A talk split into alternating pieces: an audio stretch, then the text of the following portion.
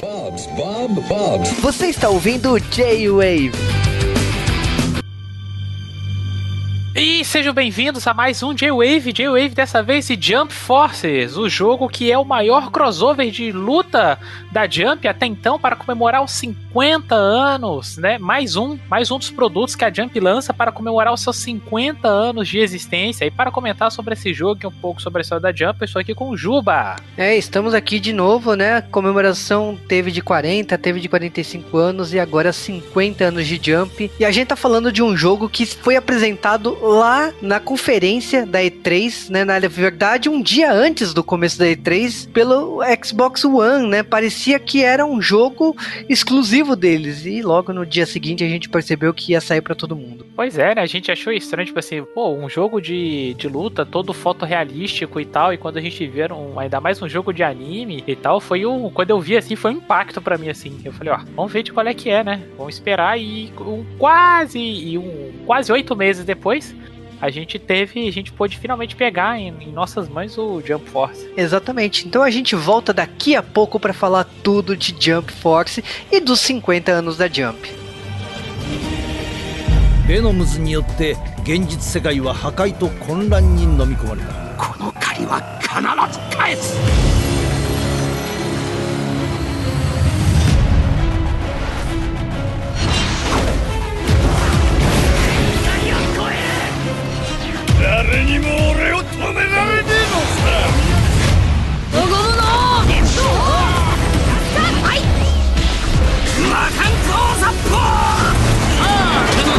時間もうここまでだ。貴様のゴンにしてやる。一刻も早く変えねばならない。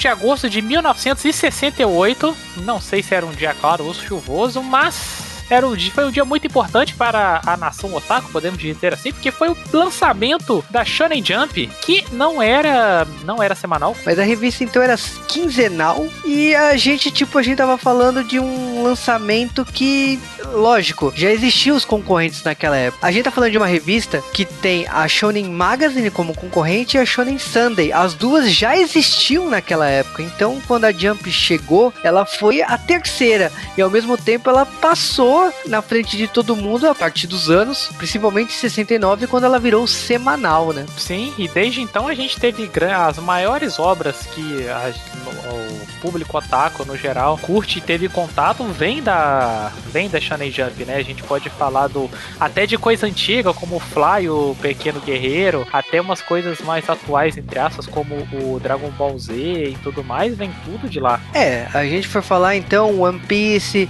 é, Rurouni Kenshin, é, Gintama e tantas outras obras, né? Mas mesmo hoje em dia, coisas que não estão tão frescas assim pro pessoal que assistia anime na televisão, tem como o Trigger, é, Shokugeki no Soma, é, Promessa Neverland, então tipo o Boruto que é, tá saindo em outra revista da, da Jump, mas é, continua sendo Jump, Hunter x Hunter, então dá pra ficar até, eu acho que dá pra ficar um dia falando todos os títulos que a Jump já publicou de 68 até 2019, né, nessa comemoração de 50 anos. Por que, que essa revista existe até hoje? Porque são 50 anos sempre se reinventando, né? Em vez de fazer o mesmo, ela tá sempre buscando fazer, trazer um negócio diferente e evoluindo junto com o público. Isso permitiu ela avançar por meia década, digamos assim. Sim, e o legal é que você deve ter prestado atenção que a revista é de 68 e a gente tá em 2019. Então, a Jump de 2018 até 2019, em agosto, estará comemorando esses 50 anos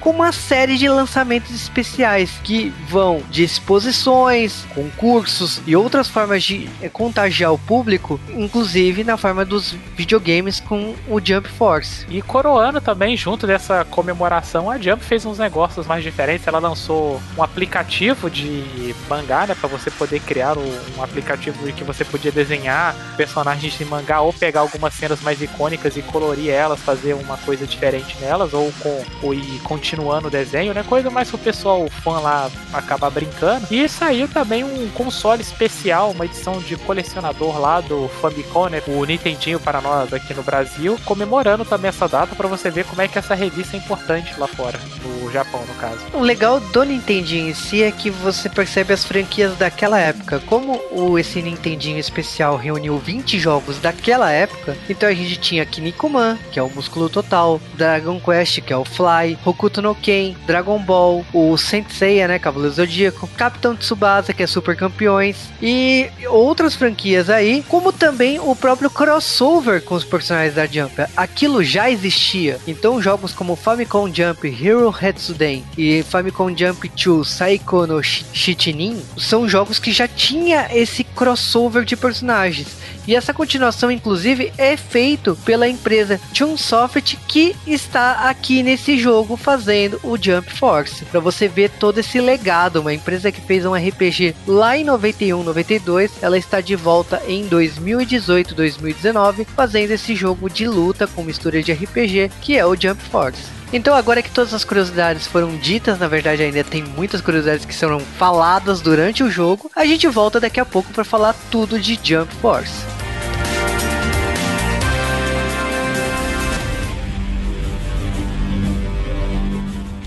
15 de fevereiro de 2019, chegava em nossas mãos Jump Force. Depois de alguns meses de, de espera, finalmente a gente teve o jogo, o jogo nas nossas mãos. Depois, depois de vários trailers, anúncios de personagens, né? O jogo tem 40, mais de 40 personagens, 15 séries. O jogo é enorme, né? Por enquanto ainda não falaram nada de DLC de mais personagens. E tá bom assim por enquanto, porque tem personagem demais, meu Deus do céu. E a gente finalmente a gente conseguiu pegar Jump Force e a gente vai comentar um pouquinho do que a gente achou e tudo mais do jogo. A primeira coisa que estranha, porque ele, o, o jogo ele não é cel shade, né? Como a gente tá acostumado em todo jogo de anime, ele tem sempre uma pegada mais tentando aproximar da mídia da mídia dele, né, anime, mas o Jump Force não, ele já foi na ele foi no contrário, ele, ele resolveu trazer como seria se esses personagens estivessem no, no nosso mundo, tanto é nos cenários, né, que a gente vê um, um cenário mais urbano, como se fosse no nosso planeta, digamos assim, tanto quanto no visual dos personagens, né, que tá tendendo mais com o realismo. Exatamente, né? Então essa ideia de trazer para o mundo real faz com que o jogo tenha outra pegada de querer cativar o público porque tenta imaginar como seriam os personagens no nosso mundo. E é interessante porque isso fez com que tivesse um crossover de diferentes estilos, né? Porque teve mistura de cenário, teve cenários reais com coisas que a gente conhece das obras da Jump, teve mistura de franquias e cenários e coisas que a gente conhece da Jump dentro do,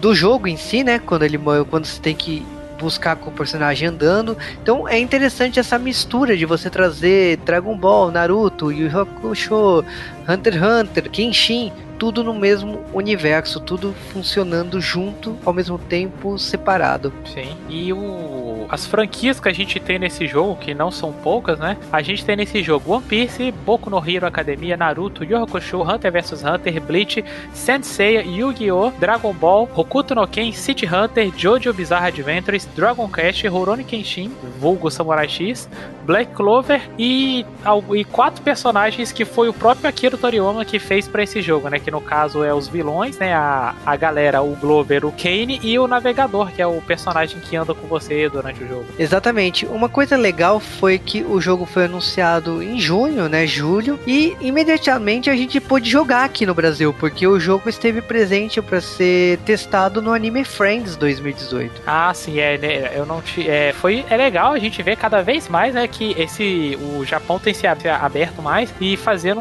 essas coisas a nível mundial, né? Então, em vez de ficar só, só na demo, que o, algo, que o pessoal ia poder, quem tem um console vai poder jogar e tal. Tá trazendo para eventos, principalmente aqui no Brasil, reconhecendo o potencial que a gente tem aqui de, de consumo. Trazer para cá é sempre interessante para cá. E é o primeiro contato que eu tive foi na primeira demo que eles lançaram, que foi até meio difícil jogar, porque eu acho que eles não contavam que tanto, tanta gente no mundo todo ia querer jogar que deu. Eu fui na casa do amigo meu e a gente jogou duas partidas e depois não conseguiu mais conectar. A Bandai até mandou no Twitter dela pedindo desculpa porque ela, o tráfego foi tão alto que tanta gente queria jogar que ele, o servidor não suportou e ela acabou remarcando as demos para depois e tudo mais. E ali a gente já viu que o potencial que o jogo tinha e que foi alcançado, né? Porque ele foi o jogo mais vendido do mês no Japão. Sim, o jogo, inclusive, tipo, você olha a lista da, de mais vendidos do Japão e foi uma enorme surpresa, né? Vendeu 76 mil cópias. É, foi na mesma semana aí do lançamento de Caterine, que é um remaster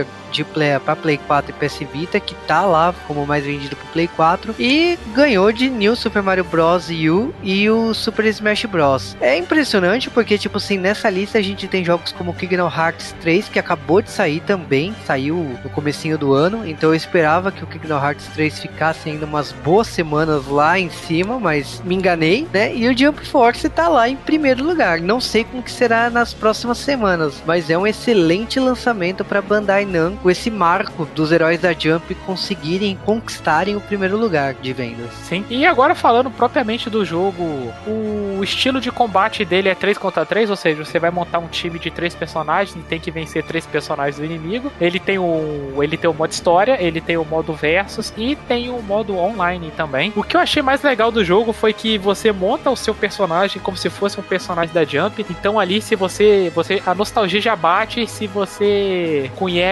muita obra ou pouca obra, porque da Jump, porque na hora que você tá montando seu personagem ali, você tem o estilo do corpo de personagem, você vai olhando assim, você vê, cara, isso aqui é do personagem tal, isso aqui é do personagem tal. Aí você mexe em cabelo, olho, braço, cicatriz. Você monta completamente o seu personagem e você faz uma mescla de várias coisas da de vários personagens da Jump assim. Eu mesmo fiquei tipo uns 30 minutos ali só olhando assim, é muito divertido essa parte. E como se não bastasse isso, você ainda pode ir abrindo durante o jogo e comprando roupinhas dos personagens para você deixar mais customizado ainda. Isso é muito maneiro no jogo. Sim, aliás, quando eu comecei a jogar o Jump Force, eu me senti muito no Dragon Ball Xenoverse 1 e 2, porque aparece essa ideia de tipo, você pode participar do jogo, faça o seu personagem, você, lógico, você tá ali para fazer o que você quiser, se você quiser criar um personagem masculino, feminino e, e tal. E é muito legal essa customização, como o Dash falou. Então você tá pegando é, roupa de Dragon Ball, roupa do Naruto,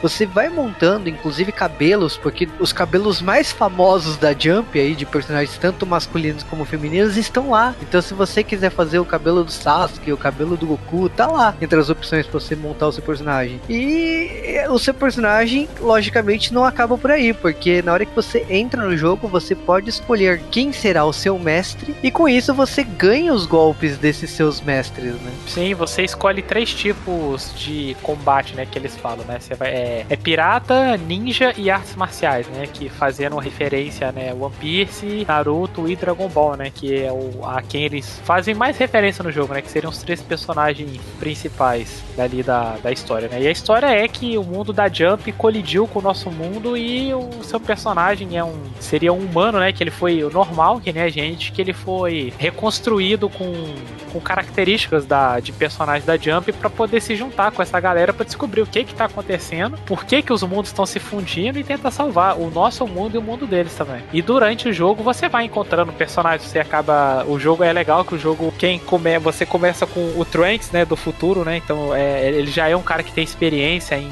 essas viagens entre entre realidades e depois você vai encontrando personagens, você encontra o Seiya do Cavaleiro Zodíaco, encontra o Kenshin. Então, você, para quem conhece a Jump e até para quem não conhece, é legal você ir no vendo esses personagens e a, a, essa interação que você tem com eles durante a história ali. Exatamente. Então você tá interagindo com eles, você logicamente você tá aprendendo técnicas, você para evoluir como qualquer jogo, você precisa fazer algumas missões, algumas atividades e você vai conquistando ranking com isso. É uma coisa bem do Dragon Ball Xenoverse mesmo. Então você é missão A, né, missão 1, missão 2, missão 3 e você vai evoluindo o seu personagem de acordo com seu desempenho nessas lutas e a história continua, você vai seguindo ela até você terminar, né? Mesmo a história de você conseguir separar os dois mundos, né? Mas eu acho bem impressionante mesmo a, a, cena, por exemplo, do Freeza lutando no mundo real e tal. Eu acho bem legal a proposta desse crossover, mas ao mesmo tempo a gente tem que falar que, tipo assim, nem tudo são flores no jogo, né? Sim, é algum. O jogo ele tem um problema a, a essa altura, quando a gente tá gravando, saiu o primeiro patch do jogo para corrigir isso, que tem um problema muito sério de load, né? Ele carrega muito, então você fica muito tempo vendo tela de carregamento a Bandai avisou que vai sair mais uma série de outros de outros pets ao longo ao longo dos próximos das próximas semanas ou meses aí para estar tá indo corrigir o jogo, né? O jogo tem bastante tem assim, ele comete um pecado assim para mim que eu acho é no caso da jogabilidade que os personagens eles são bem parecidos entre um e outro. Não tem um comando exclusivo para cada um, então por mais que você tenha 40 personagens, os 40 são iguais, então não acaba, você acaba jogando com outros personagens para ver como é que são os movimentos, como é que é você jogar e tal, mas ele não, não tem um atrativo para você, ah, vou pegar esse personagem e vou me especializar nele, que nem no Street Fighter, onde eu particularmente jogo com a Sakura. Então, que ele é um personagem diferente, então beleza, vou especializar nela porque ela faz isso, isso, isso, que é diferente de um outro personagem. No Jump Force não faz isso, ele apela para um público mais casual, que talvez acabe curtindo essa. para poder brincar com os amigos na sala, se juntar e tudo mais, o jogo passa. Mas para você pegar, sentar ali, ah, vou jogar um ranqueado ou qualquer coisa assim, eu, infelizmente o jogo acaba tendo esse. cometendo esse pecado. Uh, eu tenho um problema com ele também, são nas animações faciais também, que eu acho que você que for jogar vai acabar vendo que não tem muita variação de visual do rosto dos personagens. Se ele tá meio puto ou se ele tá alegre,